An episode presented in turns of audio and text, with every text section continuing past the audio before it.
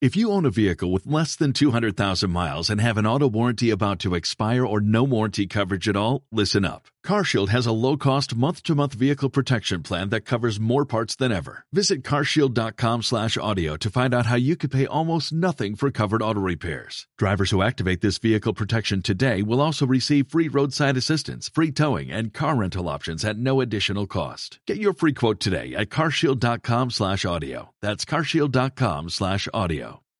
Si te gusta este podcast, entra en ivox.com y recomiéndalo.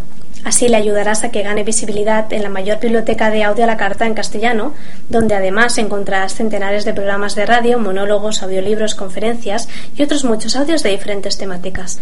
Ah, y recuerda que iVox es con V. 11. La marcha de los Tuskegee. No hay nada tan difícil que no pueda conseguirse. Todo depende de la fortaleza del hombre. Taurus III, el clerian no. Kilos docenas de kilos de metal y músculo presionaban sus pulmones prisioneros. Si la caída y despeñarse montaña abajo no le habían matado, probablemente el peso tirano de aquel orco colosal sobre su cuerpo acabaría por hacerlo. Sumi trató de moverse bajo aquel ingente lastre aunque solo fuese lo suficiente como para poder entregar aire nuevo a sus pulmones. Tatsuka y parecía muerto, aunque por el leve rumor de su pecho tan solo estaba desvanecido. Presentaba un fuerte golpe en la sien que había manado sangre abundantemente y cuya hemorragia se había acabado deteniendo. El cuerpo de la guerrera estaba entumecido por el largo contacto con la nieve. Haciendo graves esfuerzos, Sumi trató de reptar. Un dolor punzante en su costado le advirtió que probablemente tendría algunas costillas rotas. Un saldo más que generoso atendiendo a la severidad de su caída. La albina elfa hubo de realizar más de un intento antes de desembarazarse por completo del ausente abrazo del guerrero. En uno de los numerosos recesos advirtió a los gemelos coronando la cúspide celeste. Debía de haber permanecido horas en aquella posición. Logró al fin, después de mucho sudor, escapar del celoso abrazo de su lugarteniente que continuaba evadido de conciencia en su conmoción. Con su brazo derecho agarrando el costillar, miró la pendiente por la que ambos se habían despeñado y supo que después de todo la señora había decidido interceder por ellos. Se preguntaba si lo habría hecho por alguien más aquella mañana. Buscó con la mirada su espada ausente y la halló a unos metros sobre su cabeza dormida entre los pliegues de unas rocas. Sin hacer caso a las insistentes molestias de sus heridas, decidió emprender el ascenso que le llevase primero hasta su sagrado filo y más tarde de regreso al campo de batalla. El esfuerzo de respirar le seguía quemando los pulmones, pero palmo a palmo ganó terreno. Recogió su fabulosa espada y la regresó al lecho del cinto. Después de llenar su doliente pecho con el frío aire de las cumbres, continuó los metros que restaban hasta salvar el desnivel. Su cuerpo asomó en las alturas. Apenas irguió la espalda, sus ojos violáceos apreciaron en toda su dimensión la desoladora estampa que reinaba ante su mirada. Cientos de cuerpos se esparcían en aquel asolado campo de batalla. Rotos, inertes. Sus estandartes quebrados ondeaban aún en la inmisericordia del gélido roce del viento como lápidas marchitas de un gigantesco cementerio. El desastre había sido total. Su diosa habría estado tan ocupada salvándoles de su accidente que no había tenido tiempo de ayudar a nadie más. El lugar se encontraba casi desierto. Ni siquiera el campamento parecía ocupado desde la lejanía. Quizá habían vuelto todos a refugiarse tras las poderosas murallas del Alcázar. Solo un puñado de enanos dispersos, como buitres sobre la carroña fresca, rebuscaban entre los cadáveres con la única intención de mutilar aquellos cuerpos y arrancar algunas mandíbulas como trofeo, mucho más apetecibles que las armas o el escaso oro que pudieran encontrar en ellos. Ni siquiera había ya cuerpos tusque entre los caídos, si es que había caído alguno en aquella demencial carga de los merceros. En el cielo, las aves contemplaban un extenso festín bajo sus pies. Algunas ni siquiera habían esperado a que se retirasen los últimos enanos y les acompañaban picoteando los primeros bocados frescos del banquete. Sumi miraba el espectáculo abatida con la escasa protección que le daba la distancia. Su mente batalló entonces en su cabeza cargada de emociones. No podía responder si su destino era ser una espectadora impotente de aquel inútil sacrificio o debía haber ocupado su lugar entre aquella pila de cuerpos quebrados. Una mano poderosa la arrancó del lugar que ocupaba y la empujó hacia unas rocas cercanas. Su espalda impactó duramente contra ellas y apenas si tuvo tiempo de llevar su mano a la singular empuñadura de su espada cuando un cuerpo pesado casi la aplasta contra sus afilados perfiles. El rostro desencajado y cubierto de sangre de su oficial apareció frente a ella. ¿Qué hacéis, Sumikai? Este lugar es aún peligroso. La mente de la joven estaba nublada por las visiones que dejaba atrás. Todos han muerto, dijo casi como si no acabara de asumirlo. ¿Os extraña? La arrogancia de ese cardenal ha llevado a todos a la tumba. Tatsukai relajó su presa y ambos quedaron sentados sobre la espesa nieve, cargar con la caballería. Qué forma tan inútil de gastar vidas. Ahora formaríamos parte de ese muestrario de cadáveres si no llego a sacaros a tiempo de ahí. De súbito, ella recordó los momentos inmediatamente precedentes de aquel desenlace. Huimos de la batalla, Tatsukai. Dijo alzándose con enojo. Te deshonraste con una acción así y me deshonraste al privarme contra mi voluntad de la nobleza de mi duelo. Interrumpiste mi honorable desafío. Debería quitarte la vida por ello. Dije que nadie se interpusiera entre ese elfo y yo. El gigante orco se apartó de ella unos pasos. No hay honor en morir en una batalla dirigida por un general que no respeta la vida de sus soldados y que los condena a la muerte por engordar su propia arrogancia y aunque la hubiera, yo juré ante el Mulan Sukokai a proteger vuestra vida, aunque ello costase la mía. En ese momento el orco se hundió de rodillas en la nieve y agachó su cabeza. Si creéis necesario, noble Tsumikai, que debéis tomaros mi vida para restituir vuestro honor, hacedlo sin espera. Como tantas otras cosas, mi vida os pertenece. Ella desenvainó la mursa y se aproximó a aquel leal orco que le mostraba su nuca desnuda para facilitar el corte. El código de honor la obligaba. Resultaba explícito en aquellos términos. Debía matarle sin temblar. Alzó el fino ancestral sobre su cabeza. Pero el fiel soldado había hablado con rectitud. No había honor que restablecer en aquellas montañas. Toda aquella guerra había perdido su honor hacía mucho tiempo. Levantaos, amigo mío, le dijo tendiendo su mano flanca en lugar de su espada. Ya han muerto muchos guerreros en estos montes. Mi honor esperará a volver a encontrarse con aquel cuya única muerte deberá restituirlo. ¿Os batiréis con el elfo? ¿Qué otra cosa me queda, noble Tatsukai? He matado a un cardenal. Si ha habido supervivientes, la noticia ya irá camino de Gallad. He deshonrado al Mulan y a todo el clan con mi actitud, que esperaba de mí un regreso triunfante y yo solo les devuelvo la vergüenza de la traición. Buscaré el momento para terminar lo que empecé aquí y si la señora me concede el privilegio de salir victoriosa de mi encuentro, regresaremos al feudo y me someteré al juicio de la Sansoko 24. El fornido orco la miró un momento en silencio y aprobó con un gesto decidido de su cabeza aquella decisión. Antes deberíamos alejarnos lo suficiente de aquí y tratar esas heridas, le aconsejó incorporándose. Están a tres días de la ciudad montaña, señor. A tres días. A solo tres días. Sargón se volvió iracundo ante aquel grupo de irmasones 25 de su ejército.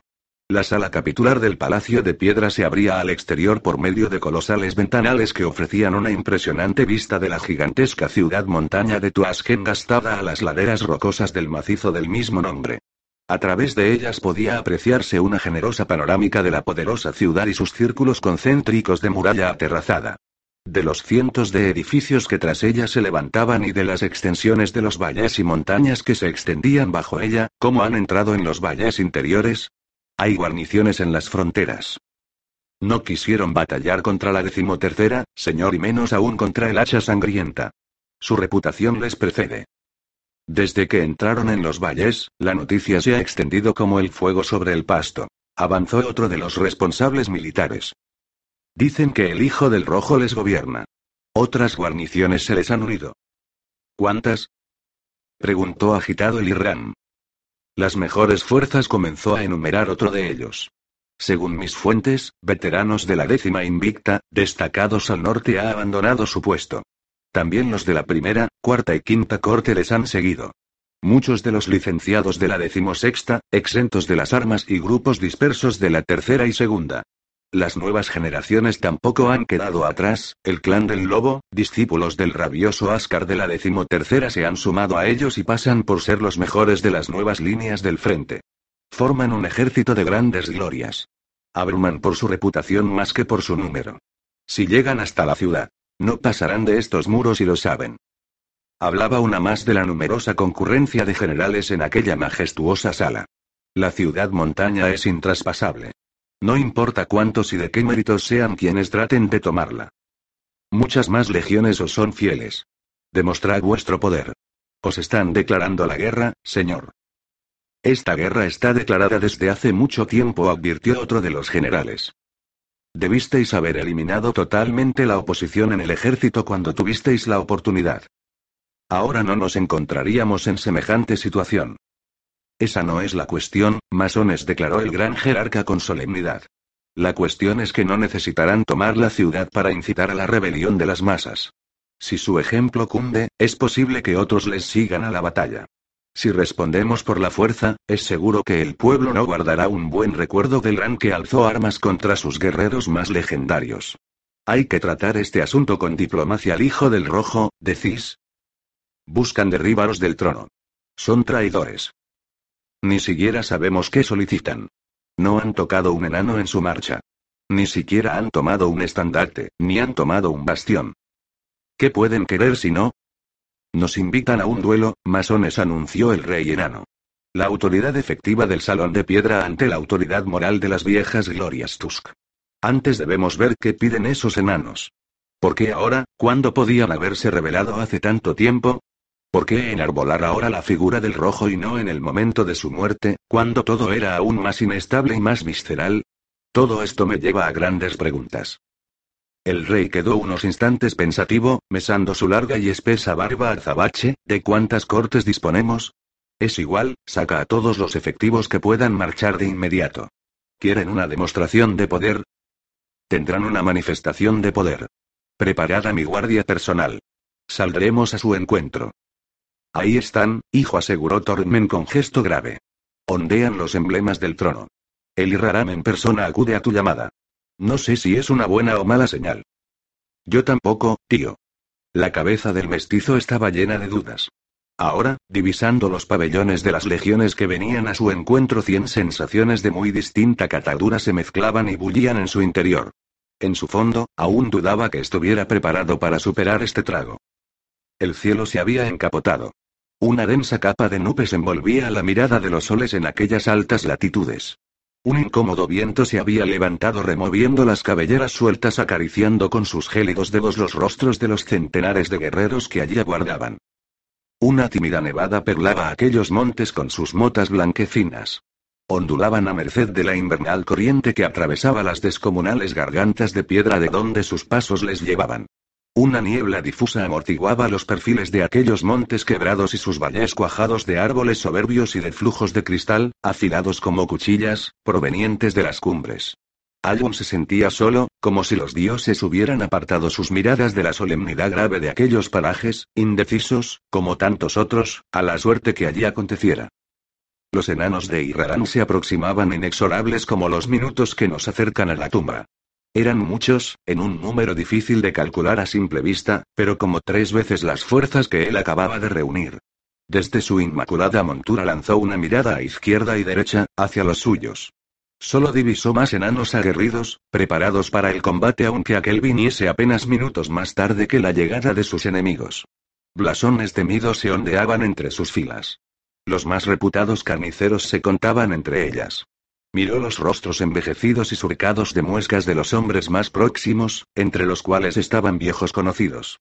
Todos enfilaban el horizonte con impaciencia, apretando bien los enmangues de sus desmesuradas armas entre los dedos, luciendo sus atavíos de guerra.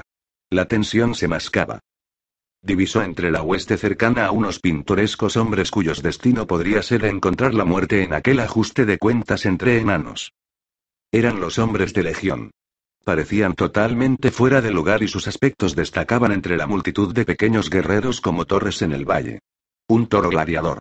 Un saurio del desierto cubierto de huesos, cuentas y plumas.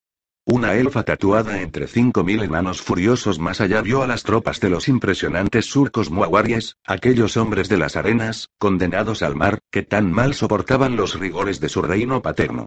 La reina sombra, orgullosa y distinguida aparecía entre ellos. También aquella bucanera de rizada cabellera, otrora compañera de lides y más al fondo las gastadas armaduras y penachos de los desangrados soldados del Alcázar con las armas de su ciudad sobre ellos. Qué sin par reunión de fuerzas. Todas ellas dependían ahora de su habilidad negociadora. Recordó las palabras de Claudia. Tú nos iluminas a todos. Iré solo anunció, ¿estás de broma, hijo? Si es una trampa. Advertía el árido jerarca de los descarnados. Si es una trampa no quiero que caiga nadie más. Si no he vuelto al amanecer. Que el alba se despierte ensangrentada. Acabad lo que empezamos y que los dioses juzguen. Con un animoso golpear en su caballo, Alwyn inició su marcha separándose de aquella hueste guerrera. En aquellos momentos desearía ser tan fuerte como todos le creían, o al menos gozar de la reconfortante compañía del monje, a quien debía aquel nuevo cambio de rumbo que tanto había costado encajar, no solo él, sino muchos de cuanto él animó a salir del olvido. Pero el monje, como siempre, había vuelto a desparecer. Debo irme, Lemmy, debo también llevarme a los humanos conmigo. Ahora que están todos reunidos aquí. Rexor lo habría querido de este modo. Lo entiendo, viejo amigo. Pero pensé que tu estancia en el hogar sería algo más prolongada. Ismand miró al anciano herrero con gesto amable. Paseaban sobre la darbe de murallas. El cielo se había abierto aquella tarde aunque apenas calentaba y un viento frío llegaba desde las montañas. Con todo, era consciente que para aquel vetusto guerrero resultaba un privilegio poder caminar sin miedo al aire libre. No te apures, Lem, confío en que abunará lo correcto. Mi presencia aquí es irrelevante. El herrero se detuvo al recordar al mestizo. Había marchado hacía poco, contaba con su guarnición de hombres, al menos con todos aquellos capaces de ofrecer batalla. Si se aprestaba la vista aún podía adivinarse su ruta por las huellas dejadas en la nieve. En estos momentos debía caminar tierra adentro con una pesada losa sobre sus hombros. No me malinterpretes, venerable. No es que no prefiera que tú te encargases de ese asunto. Yo también confío en él. Dejaría mi vida en sus manos. El condenado mestizo es rabioso y obcecado, pero le conozco lo suficiente como para saber que actuará tal y como le has aconsejado. Al menos, prefiero pensarlo así. Pero no, no son asuntos de otra índole los que me preocupan. Ismant adoptó esa expresión en su rostro tan habitual cuando invitaba a proseguir el diálogo. Se trata del humano, de ese chico grande Odín. Está haciendo grandes progresos. No quisiera separarme de él por el momento.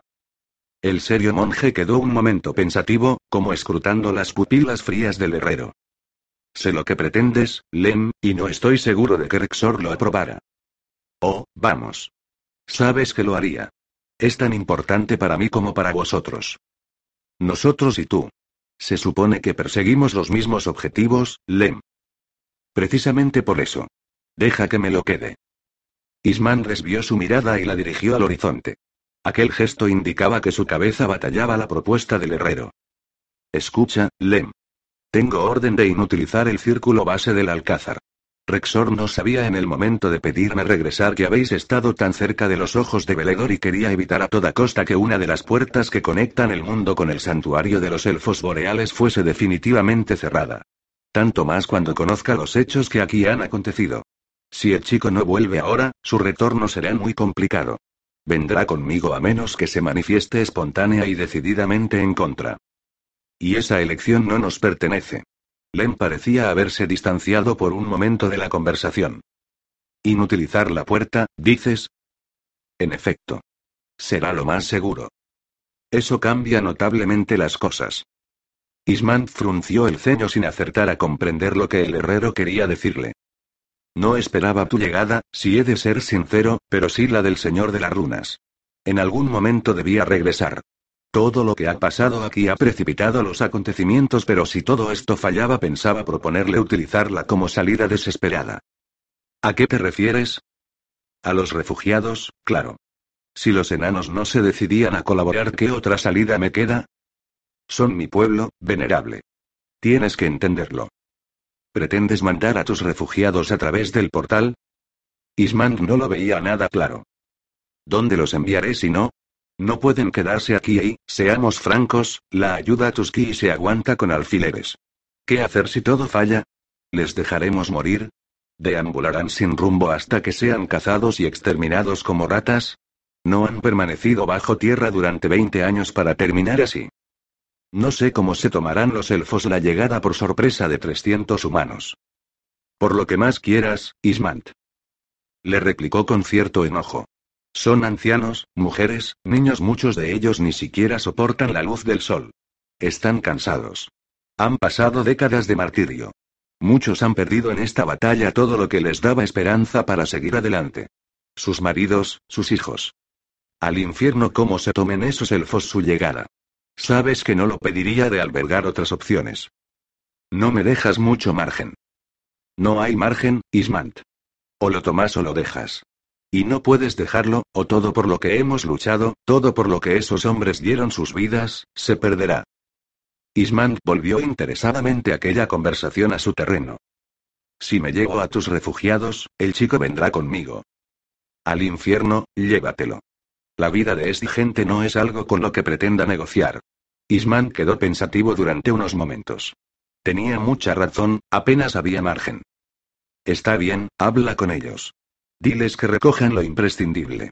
Capearemos el temporal cuando lleguemos allí. Jugaremos con el margen que nos dan los hechos consumados. El monje se llevó las manos al rostro y lo frotó con decisión, como si con ello pudieran marcharse también todas las presiones. Haré lo que pides. Lem esbozó una reconfortante sonrisa. Gracias, Ismant añadió asiéndole firmemente del hombro. Acabas de salvarles la vida. El monje asintió con la cabeza en un gesto resignado y dejó que su tullido acompañante se marchara. Les había salvado la vida. Ahora solo tenía que convencer de aquello mismo a quienes allí le aguardaban. Sumi se agazapaba entre la vegetación libre de nieve y mandó aminorar el paso a su colosal compañero. Aquel, tratando de esconder sus luengas dimensiones, apareció agachado junto a ella.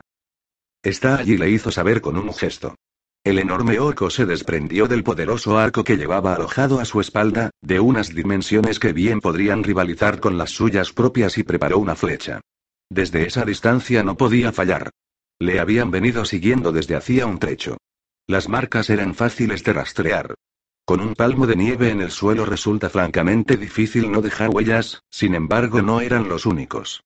Parece que algunos jinetes de la partida de caballería huida habían decidido no regresarse con las manos totalmente vacías. Un prisionero es un prisionero a fin de cuentas y Ra se había cuidado bastante de que aquel pareciese tan malintencionado como valioso. Y resultaba ambas cosas. Ahora, aquel crestado rebuscaba entre los cadáveres de quienes pretendían capturarle cualquier cosa que pudiera servirle en aquellos fríos y hostiles montes. Los cuatro jinetes yacían juntos, con el cuerpo humeante como si hubiesen sido tostados sobre brasas. Sumi recordó que alguien hizo un comentario sobre el poderoso aliento ígneo de aquel traidor. Desde luego aquellos infortunados soldados no lo sabían y tampoco podían esperarlo. Sus monturas se dispersaban por el claro sin saber muy bien qué hacer. La guerrera desenfundó su apreciado filo tratando de no emitir sonido alguno y entonces salió de su escondite. Aquel la oyó de inmediato y se volvió con un gesto hostil, casi instintivo, empuñando su arma de asta. Era una pica de generosas dimensiones armada en el otro extremo por un alto regatón que se servía de espada. Sus ojos de reptil la acribillaron en la distancia. Quédate donde estás, Saurio. Tienes un arco apuntándote desde las sombras, le avisó ella que se aproximaba a paso decidido manteniendo una curiosa guardia con su singular armamento. Tú. Estás viva. Urias, aún agachado, barrió el perímetro en un apresurado vistazo pero no halló señales de nadie más. ¿Quién me amenaza? ¿Tu amigo el orco? Te sugiero bajar tu ar. Tatsukai es un formidable arquero. Urias le apuntó con ella sin pensarlo pero no se atrevió a incorporarse de aquella posición. ¿Y quién dice que siga vivo? Quizás solo intentas ganar tiempo. No había terminado de decir aquella frase cuando escuchó el característico zumbido de una flecha y un fuerte impacto en su hombro le lanzó hacia atrás sobre el frío abrazo de la nieve. Se dobló de dolor con aquella hasta mordiéndole la carne. Tenía el brazo derecho crispado y apenas podía moverlo. Cuando reunió fuerzas para girarse tenía la punta de la mursa señalándole el rostro. Ni lo intentes, traidor o tu cabeza tardará muy poco en separarse del resto de ti. Cerró los ojos derrotado, el dolor en su brazo era insoportable. Escuchó los pesados pasos, inconfundibles, de aquel orco y su voz llegó un instante después. Ha despachado a cuatro jinetes. Querrían repartirse el botín de su captura. Mejor volver con esto que volver sin nada. ¿A eso habéis venido vosotros? Pudo articular mordiéndose los labios por el dolor de su herida. Estás de suerte, traidor. Ya nada me ata a mi promesa. Solo busco información. La noche había caído hacía un buen rato y el fuego no parecía ser suficiente para alejar el frío de aquellos montes. A pesar de haber buscado refugio en los abrigos cercanos, despejados de nieve, resultaba francamente difícil combatir las menguadas temperaturas fuera del abrazo de aquella fogata que lucía sus lenguas gracias a aquella siniestra capacidad del gladiador. A Urias le resultaba francamente humillante reducir aquel, donde el rasgo a ser poco más que un yesquero. Pero bien era cierto que sin su ayuda, la nieve que empapaba los troncos hubiera hecho imposible la lumbre de otra manera. Y eso que su infernal vómito resultaba especialmente doloroso, por eso solo lo utilizaba en ocasiones desesperadas. El esfuerzo de expulsar aquel líquido ardiente le dejaba las entrañas como en ascuas durante horas. Pero eso no era algo que quería que sus potenciales captores supieran. Con el hombro vendado y mitigados sus muchos dolores con una potente dosis de hebra que siempre se ocupaba de tener a mano, aquel saurio contemplaba en silencio a aquella singular pareja nefara y que tenía delante. Dijiste que querías información de mí. Anunció rompiendo el silencio de las montañas, luego me dejarás continuar mi camino o también pedirás dinero por mi cabeza. Sumi alzó la mirada y contempló antes de hablar a aquel ser que guardaba poco de humano su cresta, sus ojos amarillos y rasgados como los de un reptil, aquellos dientes afilados luciendo aquel rostro enjuto cubierto de tatuajes. Solo le faltaban las escamas. ¿Tu camino? Preguntó sin sorna, ¿qué camino es ese? Aún llevas al cuello la argolla y arrastras la cadena que te apresaba. Urias se llevó por inercia su mano al cuello donde aquella tenaza de acero se atoraba. Anuncias a los cuatro vientos que eres un cautivo. Los soldados negros ni siquiera te preguntarán de dónde escapaste. Con un poco de suerte te venderán a un tratante y acabarás de nuevo en la arena de la que saliste. Ese es mi problema, elfo. Responde a mi pregunta. Tatsuka y le ensartó con una mirada fiera. Modera tu lengua, traidor. Vigila tus palabras. Estás ante una noble de los Nefarani. No sabía que los Nefará ennobleciesen a elfos u orcos. Sumi aquietó con un gesto a su acompañante que tenía la intención de hacer cumplir su petición de manera mucho más efectiva. Los Nefará descienden de una rama de ancestrales elfos guerreros, molestó ella en relatar. Esos elfos se fueron emparentando con los humanos que les servían y les transmitieron sus conocimientos, sus habilidades y sus altas concepciones del honor, respeto y disciplina. Tatsukai fue merecedor de ese honor por su probada lealtad al clan y sus excepcionales dotes como guerrero. Pero tú eres Urui. No creo que esos elfos boreales quisieran saber nada de tu clan. ¿Me equivoco? Tatsukai la miró de reojo como advirtiéndole que no necesitaba prestarse a ese juego. Crecí en el clan Sukokaira, como adoptiva del Mulan Sukokaira. A ellos debo mi respeto, mi formación, así como mi alimento y el techo que me ha cobijado hasta ahora. La señora es mi guía y el clan mi familia. ¿Qué puedes decirme tú? Saurio sonrió con ironía mostrando aquella hilera de dientes afilados. Aquella mujer guerrero había hundido bien el puñal en la carne. Soy hijo de granjeros. Te mentiría si te digo que recuerdo el nombre de mis padres. Mientes, aseguró ella mirándole a los ojos. Aquel esquivó el inquisitorial examen. ¿Y qué si miento? exclamó furioso, incómodo de ser cazado en una debilidad. No hablábamos de mí. Haz tus malditas preguntas y déjame seguir mi vida de perros. Sumi se acomodó en la complicada postura en la que trenzaba sus piernas y respiró hondo antes de hablar. Quiero que me hables de ese guerrero. ¿Qué guerrero? Con el que me batía en duelo durante la batalla. No estuve en vuestra fiesta, querida, ¿recuerdas? Le dijo, haciendo sonar los eslabones de la larga cadena que se sujetaba a su cuello. Dijiste que le conocías. Le llamaste. Mursi. Ayun. Recordó de súbito, te batiste en duelo con ese cerdo y sigues respirando. Él también respira. Ese es el problema. Le espetó con dureza. Digamos, que solo busco terminar lo que empecé. Lo que buscas es la muerte, querida. Deja de emplear esos términos conmigo, traidor. Yo también tengo un nombre. Es Urias, Urias MacBirras le contestó igualmente encrespado. El orco a su lado se tensó. Y no es por desmerecerte, niña. Imagino que eres una gran guerrero y todo eso, pero ese bastardo deslenguado te destrozará antes de que puedas desenvainar. Le conozco desde hace más tiempo del que me apetecería para saber cómo se las gasta. No hace concesiones. Es una auténtica bestia. No le he visto rehuir un combate jamás, cuanto menos perderlo. Todos los que han cruzado espada con ese animal yacen ahora bajo tierra. Créeme, deberías haberte encaprichado de otro para empezar. Eso solo hace más noble nuestro encuentro. Vuestro concepto de la nobleza es un tanto suicida. ¿No te parece? Veo que no has escuchado nada de lo que te he dicho. Escúchame ahora tú, Urias McBirras le anunció ella dedicándole una mirada fría con aquella pupilas de inusual coloración. Llevo espada desde los 15 años. Me gané la mursa antes de hacerme mujer. He sido enseñada en unas artes de la guerra que el propio culto quiso para sí. Que no te quepa duda. Mis adversarios ni siquiera me ven desenvainar. Así que háblame de ese guerrero. Urias no quiso competir con aquella soberbia seguridad de que la joven imprimía a sus palabras. Se derrotó entonces y cedió con un gesto a sus peticiones. Muy bien. ¿Qué quieres saber de ese maldito mestizo? Te hablaré de él, le confesó. ¿Por dónde quieres que empiece? Conocer al adversario es infringirle la primera herida de la batalla. Háblame de sus puntos fuertes y de sus debilidades. Dime qué debo saber que me sea útil cuando le tenga ante mí, puntos fuertes y debilidades. Repitió el crestado para estar seguro de haber escuchado bien. Se llama Alwon, te lo he dicho. Es un maldito mestizo de elfos Ilm del Sansari 26. Y un Farruk de estas mismas tierras. ¿Elfos y enanos? ¿En una misma sangre? Se sorprendió el orco.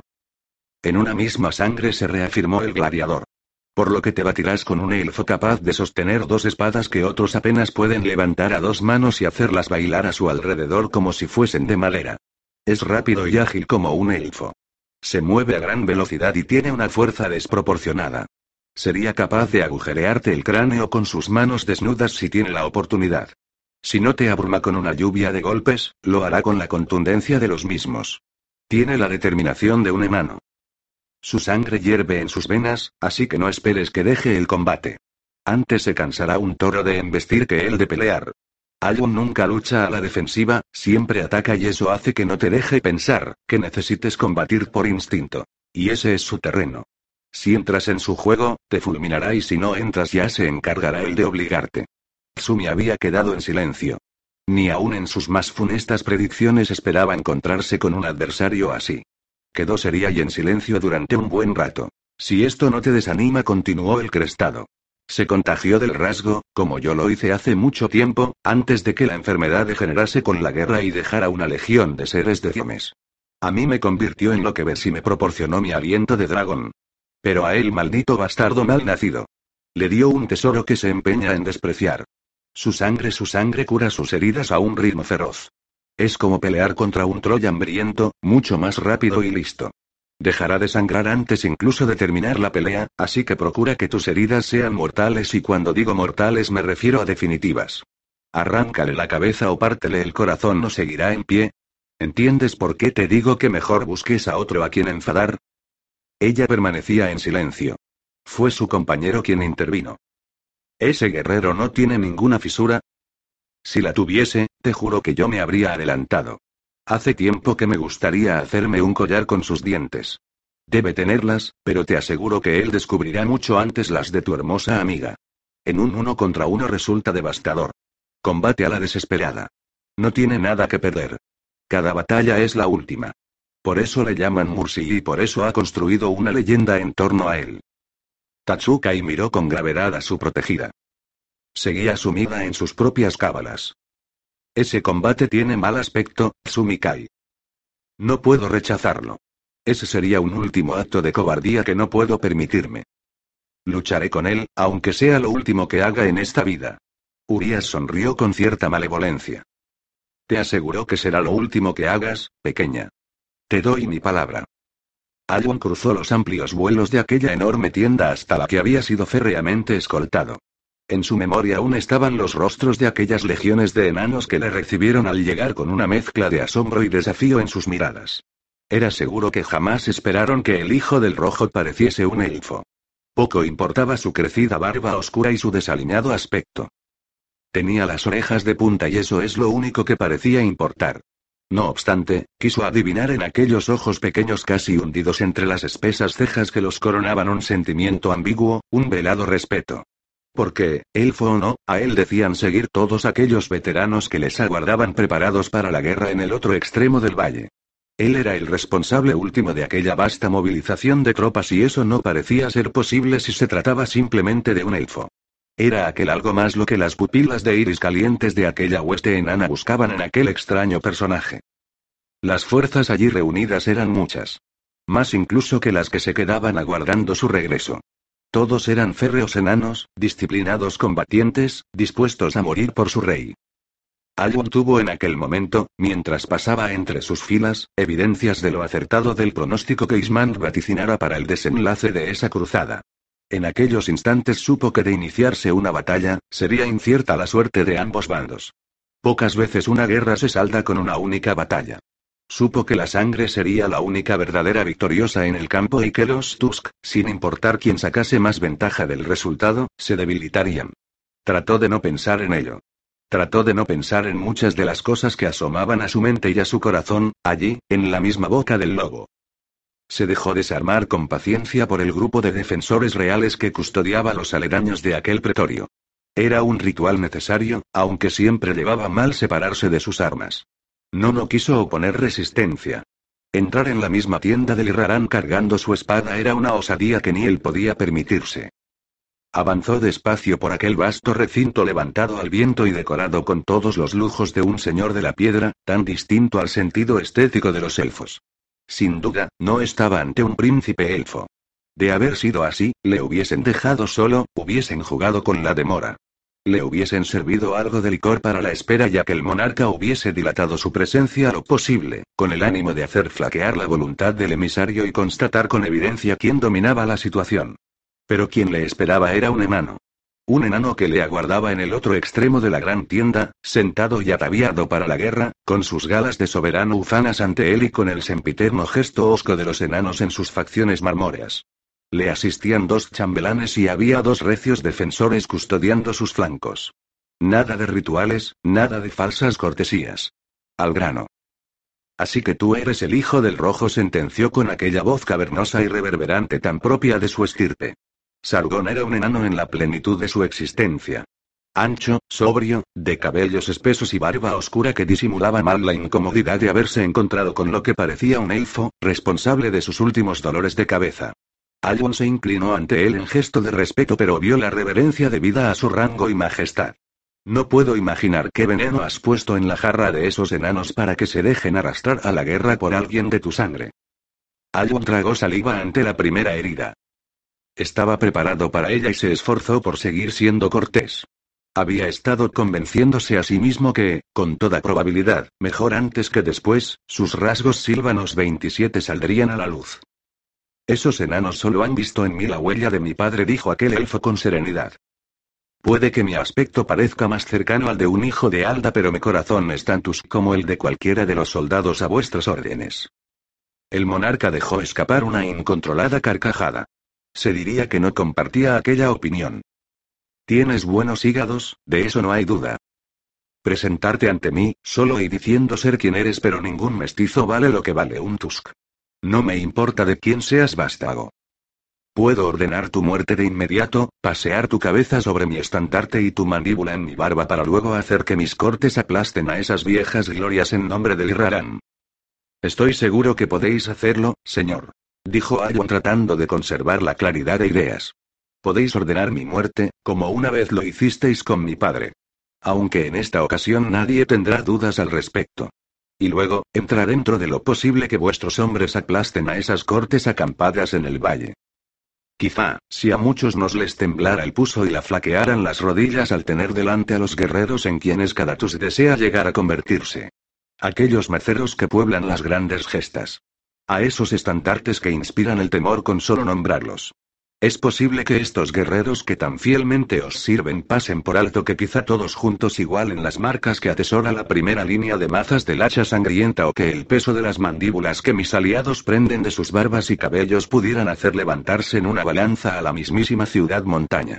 Quizá todos ellos salgan a la batalla con ardor y su número baste para acabar con el último rebelde y si no, siempre pueden retirarse a los muros inquebrantables de Tuask. Allí se estrellará todo intento de invasión. ¿No le han aconsejado eso sus consejeros, Majestad? Pero si me escucháis, poderoso Irrarán, quizá ningún enano tenga que derramar la sangre de su hermano hoy. Sargón quedó enfilando al mestizo con sus pequeños ojos en un rictus tenso de su rostro.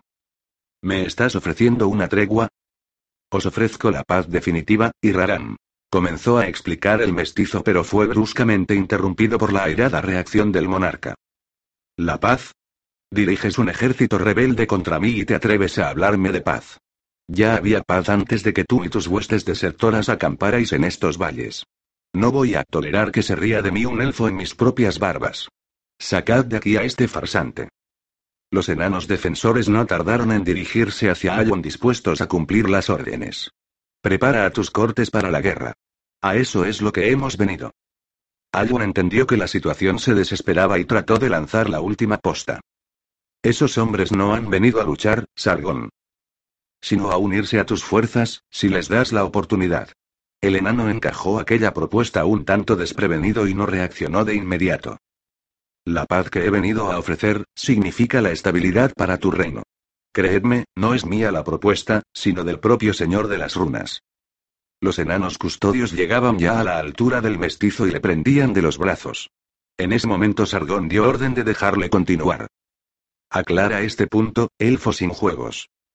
Ayun aprovechó para recomponer su vestuario antes de continuar. Mentiría si os dijese que esos hombres querían venganza.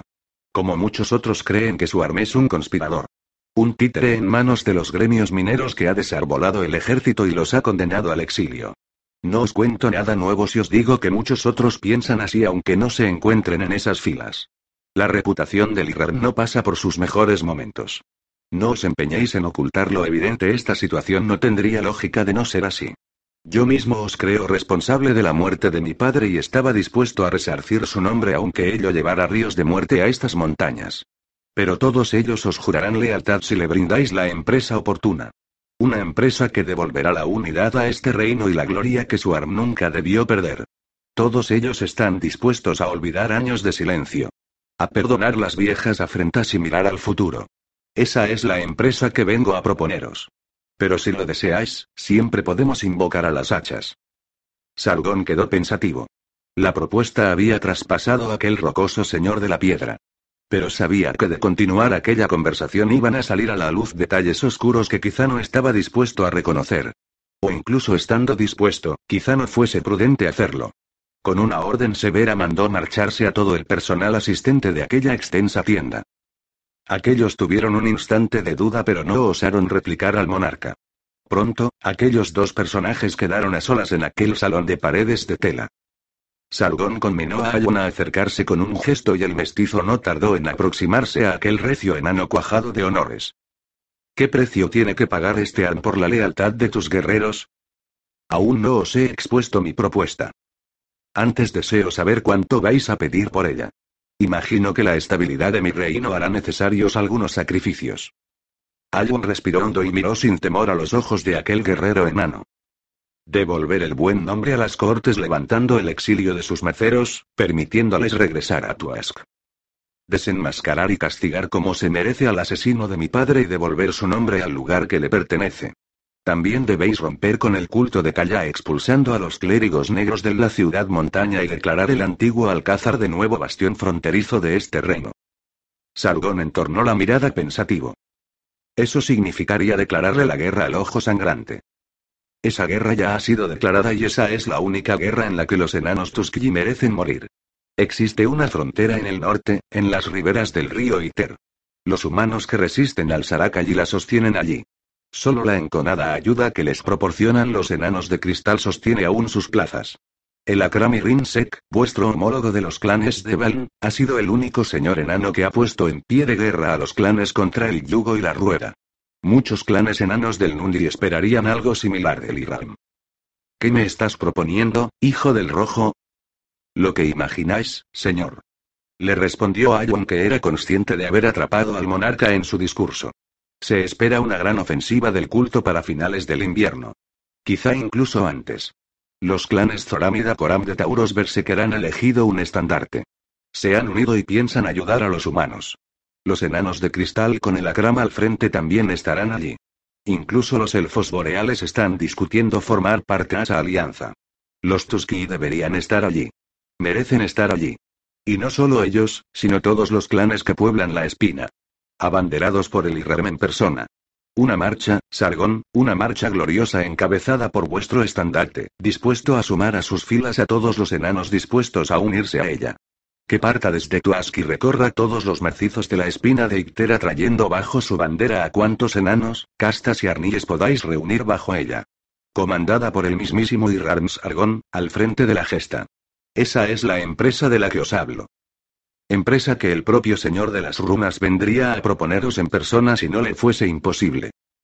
Esos hombres que me acompañan, esas cortes llenas de cicatrices y glorias estarían dispuestos a seguiros, y con ellos el resto de los Tuskiri. Tras su estela, vendrán las otras castas y también sus armies. Ninguno querrá quedarse fuera. Una marcha que cerrará las fisuras entre vuestros hombres y le devolverá la grandeza y la confianza al Irrarán colocándole en su legítimo lugar entre los suyos y entre el resto de las castas como señor del Mundi. Mi padre nunca quiso la guerra, yo no la traeré a vuestras puertas. Pensad cómo queréis ser recordado, señor, a vuestra muerte, aunque ella os llegue dentro de 300 años. Si como Sargón, el usurpador, el Irarm que subió al trono envuelto en la sospecha y que batalló contra los estandartes más laureados de su ejército o aquel que supo ganarlos a su causa y con ellos emprender la más gloriosa marcha triunfante que se recuerde desde las legendarias gestas de los tiempos de los masones. Sargón, el glorioso, el unificador, el azote del Saracallí. Sargón quedó con la mirada perdida en el vacío durante un instante sin mover un músculo. Solo su respiración sonora advertía de vida en aquel cuerpo acorazado de espesa barba trenzada. Alwyn no quiso añadir nada más y aguardaba con paciencia la respuesta del monarca enano. De pronto, aquel osco rey se volvió hacia él. Eres hijo del rojo, Alwyn el Faruk. Tienes su poder de convicción. Su garganta. Sargón se levantó de su sitial. Sobre el escalonado estrado donde se alzaba, ambas cabezas quedaban a la misma altura y podían mirarse a los ojos sin torcer el cuello.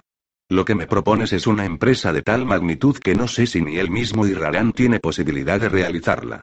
El poder es un lugar solitario donde el rey hace juegos malabares sobre una roca.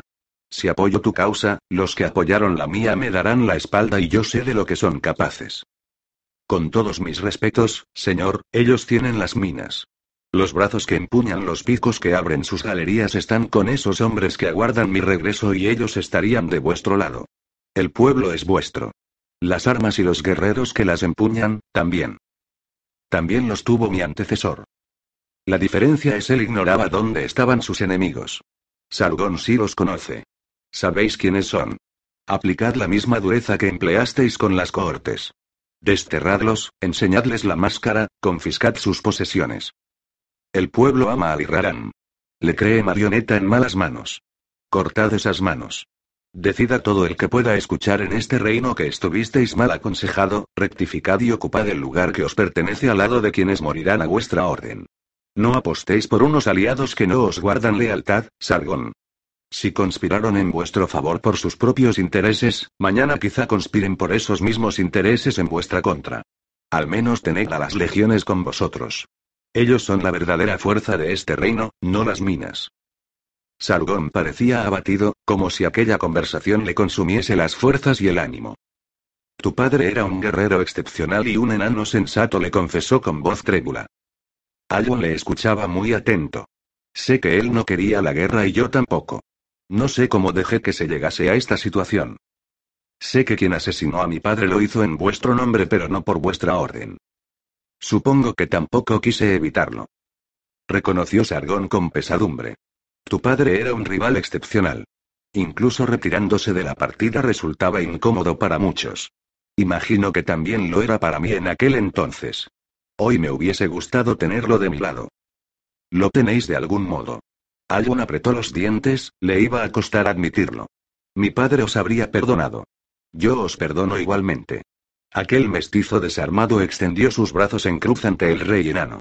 Ya os he enseñado mis piezas, anunció con hondura. Hoy se puede escribir de nuevo la suerte a reino indomable.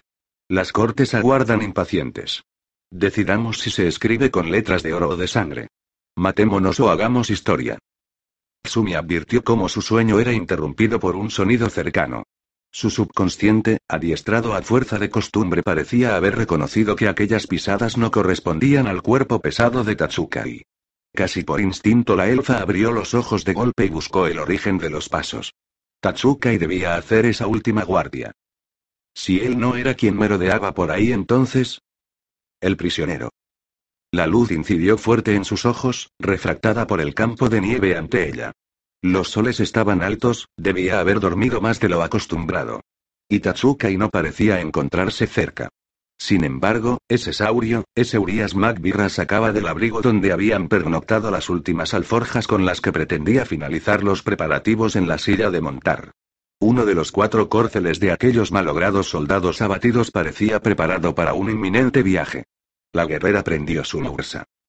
¿Dónde crees que vas, traidor? Urias volvió despacio su cuello para mirar hacia atrás con un marcado gesto en su tatuado rostro. Por su actitud, se diría que no trataba de salir a hurtadillas de ninguna parte. ¿Dónde está Tatsukai? Aquí mismo, Sumikai le respondió una voz tras ella. El enorme Esvara parecía haberse materializado de súbito, al menos esa fue la sensación que llegó al abotargado cerebro de la joven. Habéis dormido mucho, Sumikai. No he querido despertaros. No aparentaba sorpresa ante la esquiva actitud del crestado gladiador, de hecho parecía bastante tranquilo, incluso manso. Eso irritó a aquella mujer. ¿Esa es tu manera de montar guardia, Tatsukai? El prisionero escapa delante de tus narices. El guerrero orco pareció sorprenderse ante aquella inesperada reacción, pero quien reaccionó de inmediato fue el aludido. ¿A quién llamas prisionero? Ese no fue el trato. Urias se revolvió hacia ella con gesto feroz, ¿tu sentido del honor no implica respetar la palabra? ¿De qué estás hablando? Ella parecía aturdida. Tu trato, nuestro trato. Yo te hablaba de ese maldito elfo mestizo y tú me dejabas buscarme la vida. Ella miró de soslayo al capitán Orco que corroboró aquellas palabras con un elocuente gesto. Yo he cumplido mi parte y espero que tú cumplas la tuya. Ella bajó el arma algo confusa. Pero no he terminado. Creí que nos acompañarías. A ver cómo mueres a manos de ese canalla. No, querida, no pienso estar cerca. Es más, espero estar a dos reinos de aquí cuando eso suceda. He vendido a mis antiguos camaradas, ¿sabes lo que me harán si me encuentran? No, prefiero buscar fortuna en otro lugar. Quizá necesites saber algo más. Tuviste tu oportunidad anoche. Ese ya no es mi problema. Y se volvió a seguir empaquetando sus últimas y escasa pertenencias. ¿Y dónde vas a ir? ¿Vas a seguir huyendo? ¿Qué, si no? Y te recomiendo hacer lo mismo. Eres una desertora que ha matado a un cardenal. Tu situación no es mucho mejor que la mía. Juntos podríamos sacar mayor beneficio. Yo te ayudo a ti y tú me ayudas a mí. Urias se alzó a la grupa y sostuvo las riendas. De acuerdo, acompáñame. Salgamos de este lugar y cabalguemos al sur. La mano del culto allí es menos efectiva. No puedo hacer eso. Entonces, olvídalo, niña. ¿Qué me ofreces tú aparte del suicidio? Sumi quedó callada durante un instante como queriendo reorganizar las ideas en su mente. Lo imaginaba. Buena suerte, Nefarita. La vas a necesitar. Y espoleó suavemente a su montura que inició la arrancada. Te ofrezco la paz. Urias se detuvo y volvió la cabeza despacio con una sonrisa amarga. La paz es una quimera. La paz existe en un lugar. Te ofrezco un hogar. Una casa a la que llamar tuya una mujer, hijos, incluso un pedazo de tierra para cultivar. Te ofrezco la vida que siempre se te ha negado. ¿Quién dice que me gustaría tener ese tipo de vida? Sé que la que llevas no te gusta. Se me da bien sobrevivir. Lo llevo haciendo los últimos 20 años. Pero yo te ofrezco vivir. Regresa al feudo Sukokaira conmigo. Hablaré de ti al Mulan. Formarás parte del clan. Antes o después toda esta guerra acabará y tú formarás parte de los vencedores. No tienes que compartir las desviadas creencias del culto. La señora no es como ellos la imaginan. El culto nos deja tranquilos y al final de tus días, morirás en paz. Urias dio muestras de pensar en aquellas palabras. Por unos momentos su rostro se dulcificó y un gesto amable apareció por primera vez en su rostro. Es tentadora tu oferta, confesó con aplomo. Pero no creo que eso sea así. Además, no sobrevivirás a tu encuentro. Es mejor que cada cual siga su propio camino. Déjame hacer lo único que sé hacer, que es huir y tú veas saldar tu deuda de honor y muere noblemente si es tu capricho. Y cuando veas a tu señora, háblale a perro y de las cosas tan horribles que ha tenido que hacer por vivir un día más. Diciendo aquello, Urias espoleó su caballo y se alejó de aquel claro. Sumi quedó allí un poco derrotada e impotente. Suspiró con amargura y regresó al abrigo. La llegada de Ismant supuso todo un revulsivo para nuestro fatigado ánimo. Especialmente emocionante fue el reencuentro de aquel misterioso personaje, siempre enigmático para Claudia. Para ella no solo significaba volver a reunirse con su maestro, cuyos nuevos vínculos la unían a él de una manera especial. También lo era el saber que aquel dragón artillado había encontrado puerto y no se encontraba cubierto de algas en la panza del océano. Eso significaba que Arión y muchos de los supervivientes también se encontraban a salvo. También nos llegaron noticias de Alex, de quien nada sabíamos desde nuestra fatídica separación en Diez Cañadas, aunque de aquello parecieran distar años. Sus extraordinarios progresos como aprendiz de mago entre los elfos boreales nos parecía una noticia difícil de creer. Cuando supimos que el monje tenía intención de reunirnos a todos, una emoción difícil de explicar nos embargó. Ardíamos en deseos de marchar a aquel fabuloso lugar que llamaban los bosques del fin del mundo, sobre todo cuando supimos de la intención de hacer viajar hasta allí a todos los refugiados del Alcázar que no participaban en la aventura de Ayun y el resto de guerreros habían iniciado en los dominios de los Tusk. Ese bosque retenía entre sus fronteras a muchos a quienes deseábamos volver a ver y durante los dos días de preparativos que invertimos en tenerlo todo listo para la inminente salida, apenas deseábamos otra cosa que reencontrarnos con ellos definitivamente. Solo Claudia fingía su alegría. Yo, por aquel entonces, no lo sospechaba. Le habló a sus refugiados y les explicó la necesidad de huir del Alcázar hacia lugares más seguros. La noticia, aunque esperanzadora, no se acogió con gran entusiasmo. Para muchos, aquellas galerías subterráneas eran lo más parecido a un hogar que habían conocido y abandonarlo para iniciar un viaje sin retorno se antojaba muy duro. No hubo tiempo para recoger las migajas del pasado que quedaban en aquellas profundidades. Apenas lo que pudieran transportar sobre las espaldas. Casi podía decirse que aquellos dos días de plazo solamente servirían para preparar al ánimo y despedirse de sus muertos. Odín también estuvo extraño durante ese tiempo. No parecía todo lo emocionado que cabría esperar con la idea del reencuentro. Claudia subió la última tarde a la cima de la torre donde Forja y el rubio nórdico esperaban la puesta de los soles. La joven mestiza presintió que la chica querría hablar a solas con su amigo e inventó una excusa para dejarlos a solas. La joven se dirigió a su compañero que había vuelto su mirada hacia los soles ponientes en la distancia. La nieve vista desde las alturas se doraba con el resplandor rojizo del intenso Minos, próximo a la muerte. Coloreaba la impresionante escena de aquellas montañas solemnes de sangre. Desde aquellas alturas se dominaba un espectáculo sobrecogedor que difícilmente podía ser traducido por los sentidos. Claudia llegó hasta el robusto músico y elevó su mirada al horizonte con él. Pero no dijo palabra. Este mundo ya nos ha atrapado, dijo con cierta melancolía. Ella volvió sus ojos hacia aquel amigo al que difícilmente reconocía entre sus cabellos largos, su gruesa barba y sus pertrechos de guerra. Es complicado no dejarse arrastrar por estos acontecimientos. Por primera vez ya no me siento arrastrado, siguió él. Hemos peleado. He usado mi martillo contra esos orcos. Por primera vez he sentido que he hecho algo más que huir o luchar por mi vida. Es duro, lo sé. No siento remordimientos, Claudia aseguró despegando su atención del enrojecido firmamento. Creo que he hecho lo que tenía que hacer.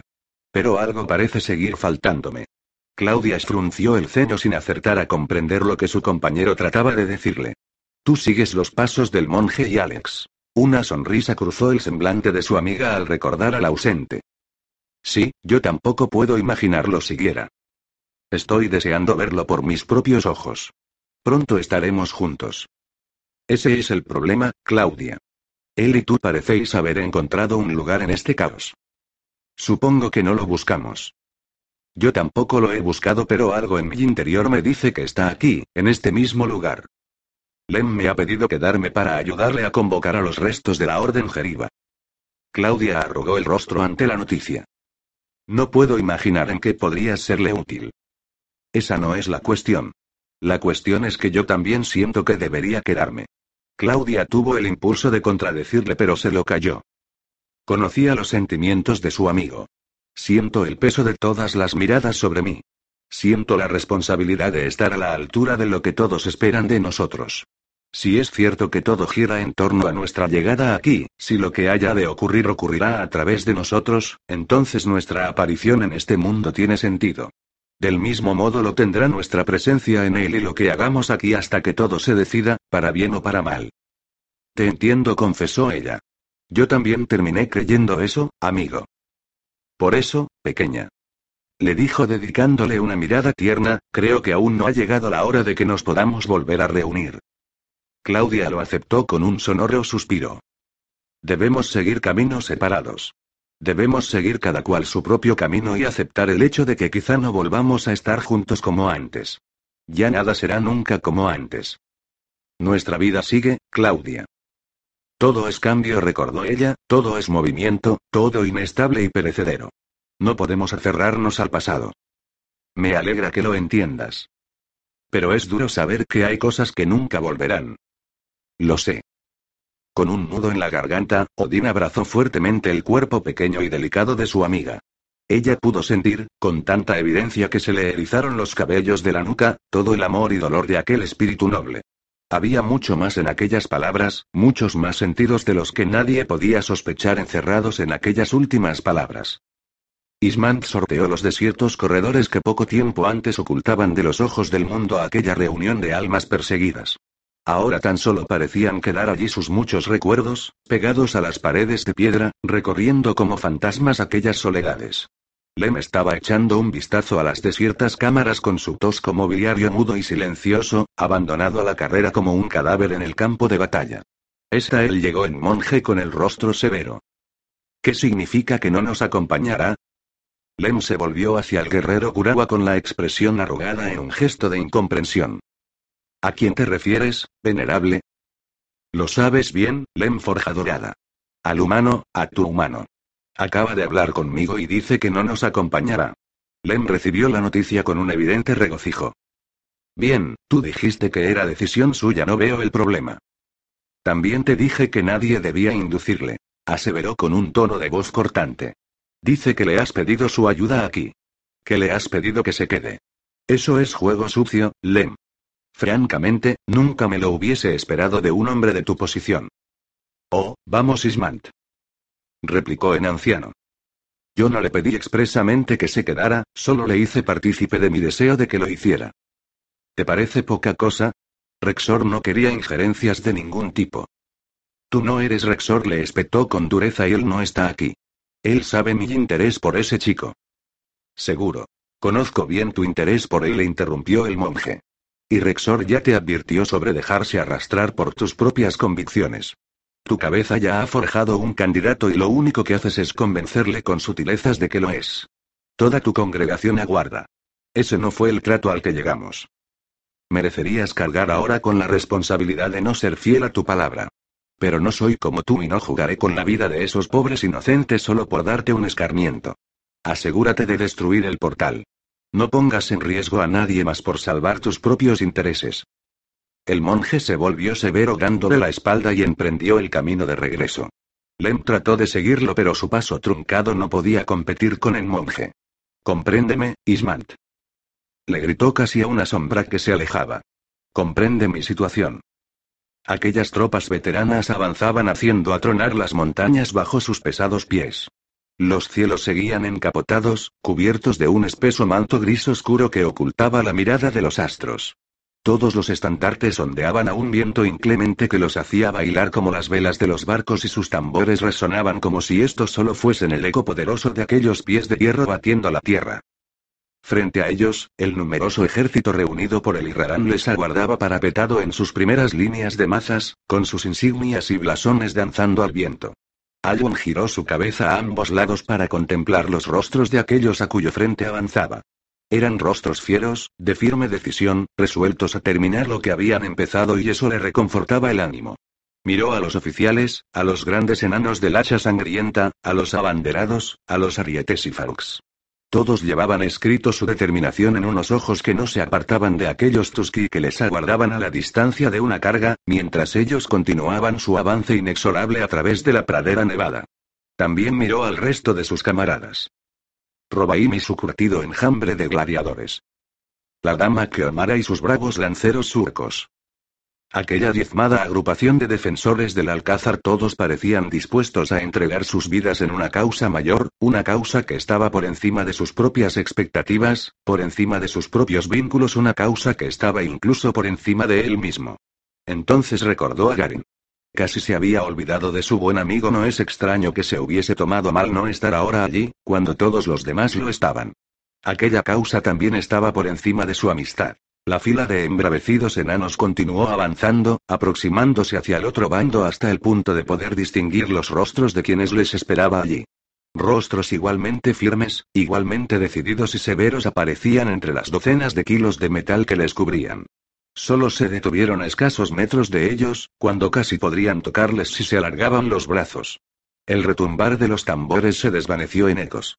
Solo quedó el silencio mecido por un viento hosco, el chirriar de las piezas de armaduras y el sonoro flujo del aire entrando y saliendo de aquellos miles de pulmones. Entonces, los Oldari avanzaron unos metros clavando sus estandartes en el abrazo gélido de la nieve. Las armas de las más legendarias cortes quedaron allí, desafiantes, orgullosas. El hacha sangrienta la decimotercera la décima invicta. Y aquellos enanos que las tuvieron enfrente, abrumados por su presencia, fueron poco a poco, como en un oleaje, hundiendo sus rodillas ante ellas y derrotando sus miradas al suelo. Alwyn casi no pudo contener su emoción al contemplar a los miles de enanos allí reunidos, aquellos que estaban destinados a combatirlos, postrarse respetuosos ante las insignias. Muchas vidas se habían salvado. Recordó entonces las palabras que momentos antes había dirigido a sus hombres. Vuestras hachas y mazas se teñirán de sangre. Nadaremos en un océano de enemigos que caerán derrotados ante el poder de vuestros martillos. Pero hoy no, y no contra vuestros hermanos. El Irram, Sargón de Tuasca ha aceptado nuestros términos. Alun no pudo precisar si la marea de vítores y rugidos que escuchaba eran los de sus recuerdos o se confundían con los que en aquel momento sembraban las alturas de aquel macizo inmortal.